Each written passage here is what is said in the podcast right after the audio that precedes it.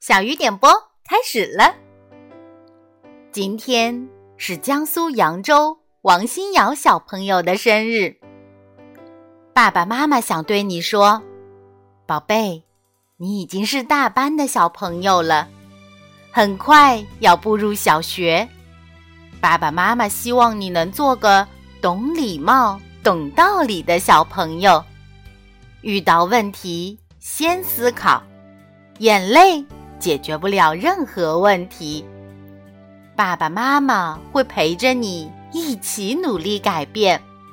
祝亲爱的宝贝生日快乐，天天开心，健康成长。爸爸妈妈永远爱你。小鱼姐姐也祝王新瑶小朋友生日快乐，永远幸福。赶紧来听今天的故事。《冰雪奇缘之融化的心》。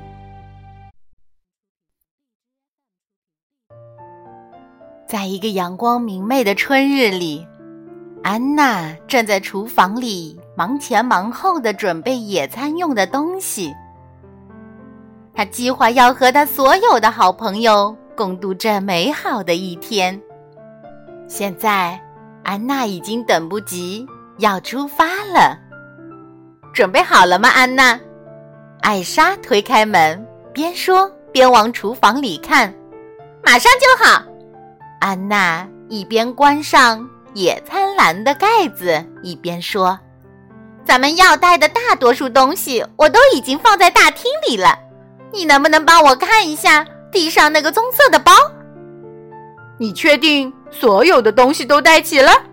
科斯托夫逗趣道。也许你还得带个烤箱，甚至是整个城堡。艾莎和可斯托夫一起咯咯笑起来。哎呀，我只是想把野餐设计的完美一些嘛。安娜撒娇地说：“放心吧，野餐一定会非常有趣的。”艾莎说：“因为我们都在一起呀。”我已经觉得很有趣了。可斯托夫说。不过还好，有斯特和我拿来的这些东西就够了。科斯托夫说着，接过安娜手里的大包小包。嘿，朋友们，我来啦！雪宝一路小跑着来到大家面前，瞪大眼睛说：“哇，这就是传说中的野餐篮子吗？我都等不及了，咱们快走吧！”好吧，那就赶快进入正题。安娜说着。带头往前走去。路上，安娜深吸一口气，感叹道：“春天的花让空气闻起来都是甜甜的呢。”是啊，艾莎点点头说：“嗯。”雪宝已经沉醉在花儿甜美的味道中，不能自拔了。看呐，雪宝摘下一片花瓣。仔细观察着说：“它像不像一颗心？是很像啊！”安娜凑近那片花瓣看了看，微笑着说：“前方的景色更加迷人。”这时，一片叶子吸引了安娜的注意，她把它举到空中，摇了摇，说：“我也找到了一颗心哦，不错嘛！”艾莎说着，也开始四处寻找。找到了，艾莎举起一块心形的石头，喊道：“我也能找到。”克斯托夫说：“我要去找第二件心形东西了，看看谁快。”安娜笑着跑到了克斯托夫前面。这时，克斯托夫发现了一根弯曲的树枝，他将这根树枝弯成新的形状，说：“我也找到了。”可他话还没说完。树枝就断成了两截，随后科斯托夫指着天空中飘来的两片云，兴奋地喊：“你们看，原来这两片云拼在一起，特别像一颗心的形状。”另一边，艾莎和安娜发现了站在枝头的两只小鸟，它们一左一右，正打着盹儿。而正面看去，它们刚好组成了一颗完整的心形，真是太有趣了。大家继续寻找更多的心，就连斯特也加入进来了。这时，一只小蝴蝶飞过来，停在了斯特的鼻子上。看呢，它的一对翅膀也是一颗星。陆陆续续的，他们找到了岩石之心，还有一些其实不太像心的心。整个寻找过程都是那么有趣。终于，一行人来到了野餐地点。克斯托夫和安娜一起为大家修剪出了心形的灌木丛。幸好我带了剪刀。安娜欣慰地看着这颗大星，愉快地说：“不然野餐就不完美了呢。”克斯托夫开玩笑说。安娜把剪刀放到一边，拿出了毯子。这是最棒的一次野餐。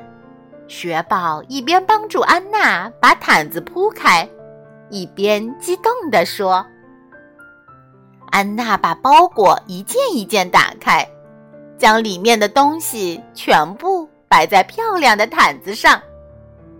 当安娜打开野餐篮子的时候，脸色……”突然变了，他惊呼道：“哦不！他竟然忘带午餐了！”艾莎不可置信的问：“你连烛台都带了，竟然忘记了带午餐？”大家沉默了几秒之后，一起大声笑起来，就连安娜自己也笑个不停。不过还好，我带了甜点。”安娜说着。拿出一个精美的盒子，可是当安娜往里面看去时，她的笑容就不见了。原来天气太热，甜点都化掉了。它们都是巧克力做的。滴答滴答，天空下起蒙蒙小雨来了。拜托，安娜失望地看着天空说：“多棒的清新野餐雨！”雪宝伸出小手。触碰雨滴，愉快地说：“雨越下越大了，咱们快躲到毯子底下吧。”安娜说：“我觉得野餐时下雨很好啊，雨让我们紧紧地靠在一起，组成一个级大的拥抱。”雪宝微笑着说：“雨渐渐地打湿了毯子，透了进来。”安娜沮丧地叹了口气。她的完美计划泡汤了，对不起，安娜对大家说：“咱们还是回家吧。”先别叹气呀，咱们的野餐还没结束呢。”艾莎说着，挥手用魔法建造了一个冰做的亭子，真漂亮啊！雪宝赞美道：“也非常实用啊。”克斯托夫补充道：“真是谢谢你，艾莎。”安娜拥抱了姐姐，说道：“也许咱们可以吃点融化的巧克力。我确定我带了勺子。”艾莎思考片刻，用冰做了几个心形的模具，对安娜说：“把巧克力倒进来吧。”艾莎的点子真是太棒了，巧克力不一会儿就凝固住了。现在大家有心形巧克力吃了。大家围坐在一起，一边笑着聊天，一边看着外面的雨，还吃着美味的心形巧克力甜点，真是别有一番情趣呢。现在他们都同意雪宝说的那句话：“这是最棒的一次野餐了。”亲爱的小朋友们，小意外是生活中的常客。如果遇到时，千万不要慌张，积极乐观的去面对它，解决它。也许下一秒就是小惊喜在等着你哦。今天的故事就到这里了，再次祝福我们的王新瑶小朋友生日快乐，幸福永远。